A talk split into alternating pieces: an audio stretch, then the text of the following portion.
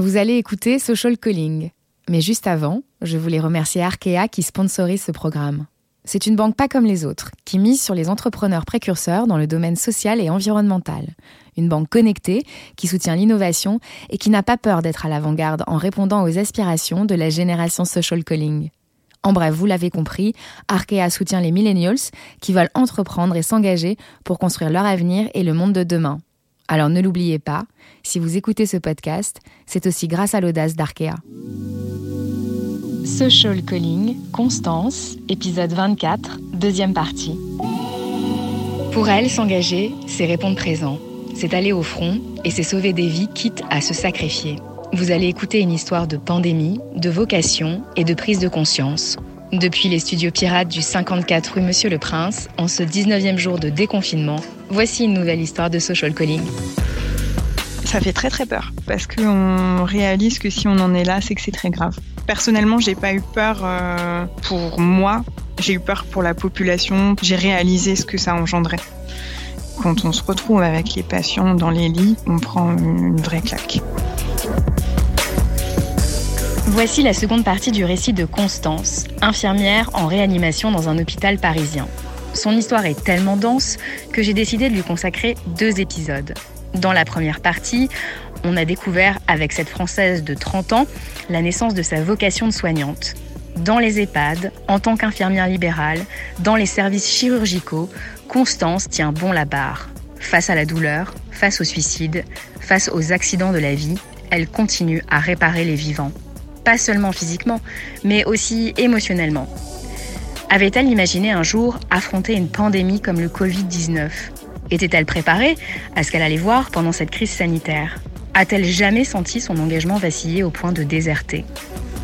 Cet entretien est en deux épisodes, et voici le second, Constance, à l'épreuve de l'engagement, où l'on revient sur sa prise de conscience face à la gravité de la situation que s'apprêtait à vivre notre humanité.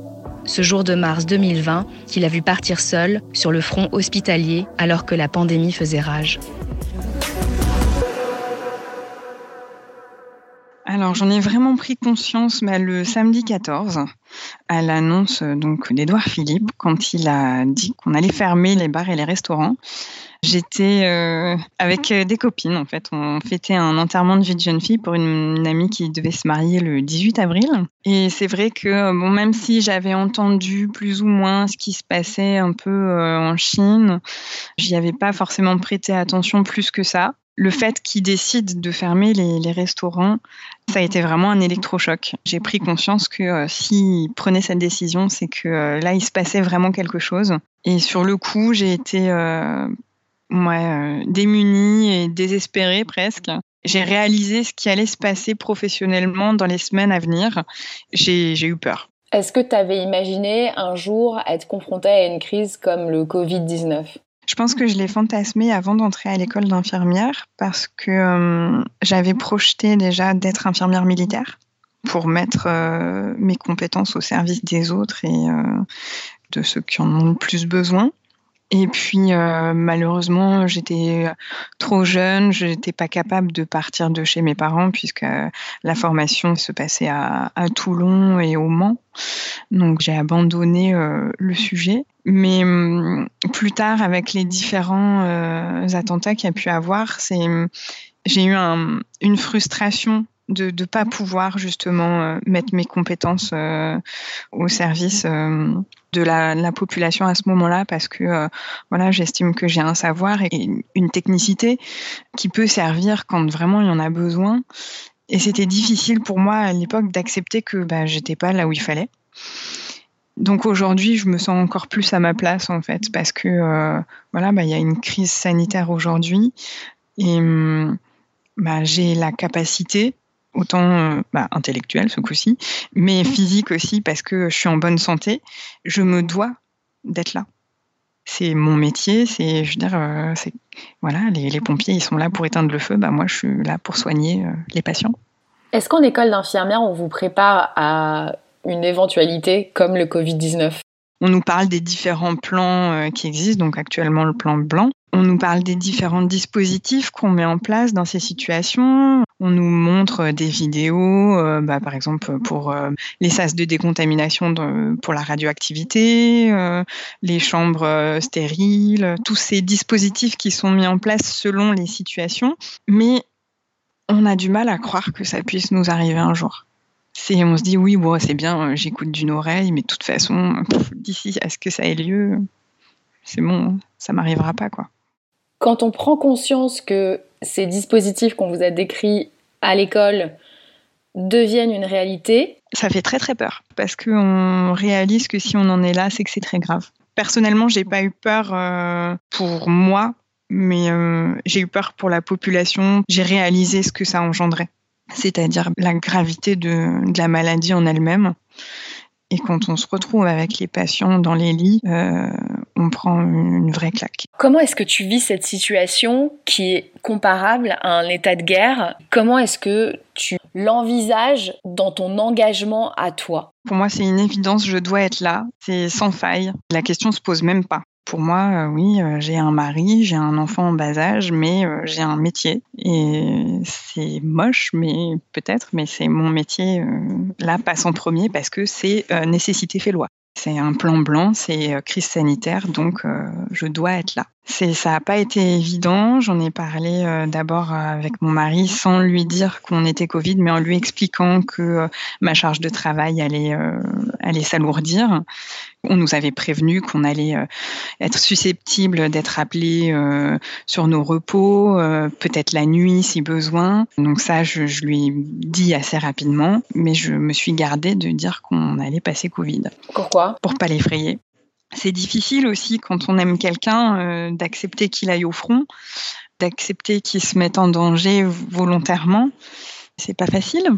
Et puis à ce moment-là, c'est vrai qu'à la télé, on entendait beaucoup aux infos que les établissements n'étaient pas forcément suffisamment équipés, qu'il n'y avait pas forcément euh, assez de masques, de surblouses, etc. Donc je préférais euh, voilà le, le protéger de ces inquiétudes-là et que de toute façon, euh, arriver à un moment où la situation était tellement critique dans les établissements d'Île-de-France que je lui ai fait comprendre qu'il y aurait un moment où on n'aurait pas le choix. Est-ce que tu étais préparée à ce que tu allais voir et vivre pendant cette crise? Absolument pas.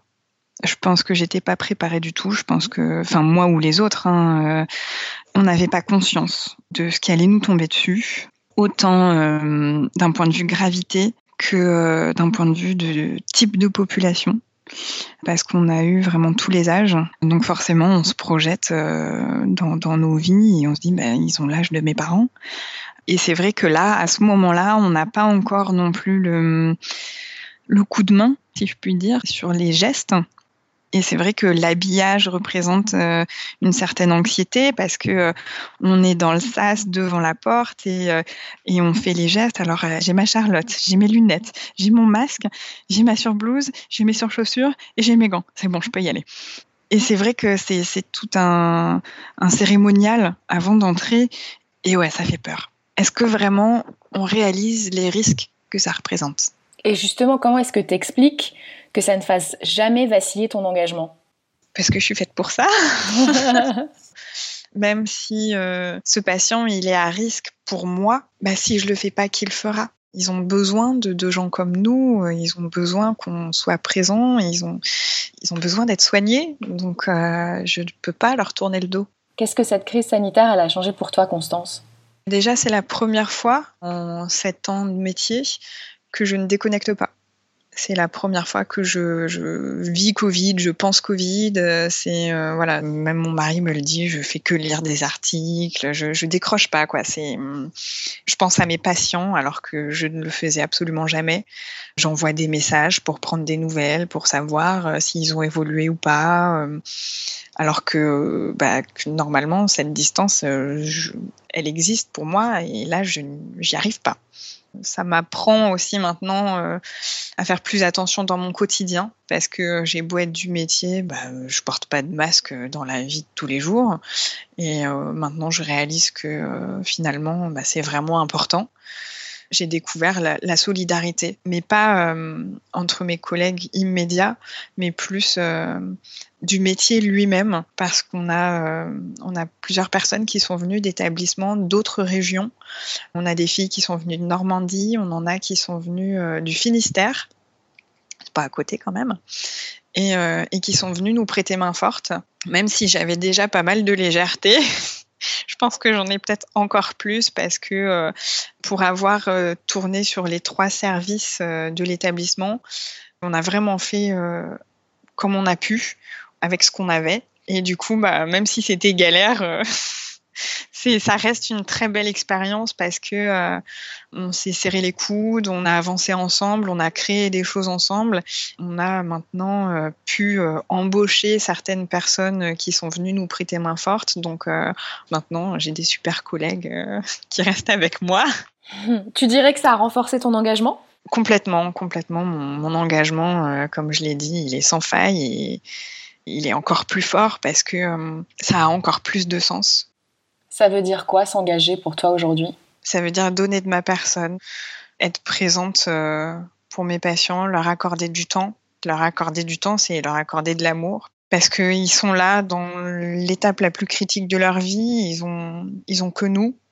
Parce que malheureusement, aujourd'hui, bah, si on parle du Covid, ils sont seuls ils n'ont pas de visite. Si on peut, on fait un appel en mettant le haut-parleur, mais, mais c'est souvent des moments difficiles pour eux. Et c'est vrai que euh, bah, la seule image des soignants qu'ils ont, c'est euh, des yeux.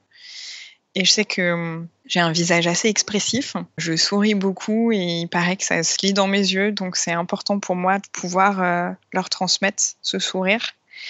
Et l'engagement, c'est ça, c'est être présent quand il faut Aujourd'hui, c'est une crise, c'est difficile, mais euh, c'est pas que c'est pas plus difficile que d'habitude, mais euh, oui, euh, faut s'habiller, faut, il fait très chaud, on transpire énormément, on a un rythme difficile, c'est des patients qui sont physiquement lourds, mais c'est mon métier en fait. la réanimation, bah, c'est comme ça tous les jours en fait.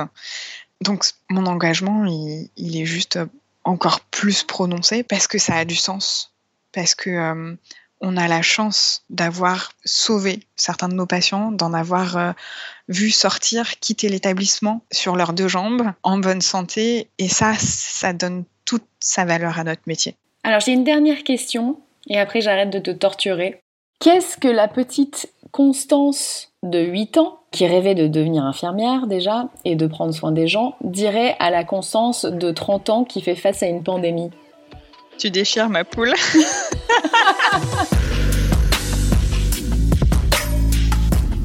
C'était le 24e épisode de Social Calling. J'espère qu'il vous aidera à mieux appréhender l'engagement de celles et ceux qui soignent, qui sauvent nos vies, parfois au péril de la leur. Voilà, mes chers auditeurs, prenez soin de vous, restez chez vous autant que possible et continuez à m'écrire à l'adresse callingsocial@gmail.com. Vos messages, vos petites étoiles et vos commentaires sont un grand réconfort. À dans 15 jours pour un nouvel épisode.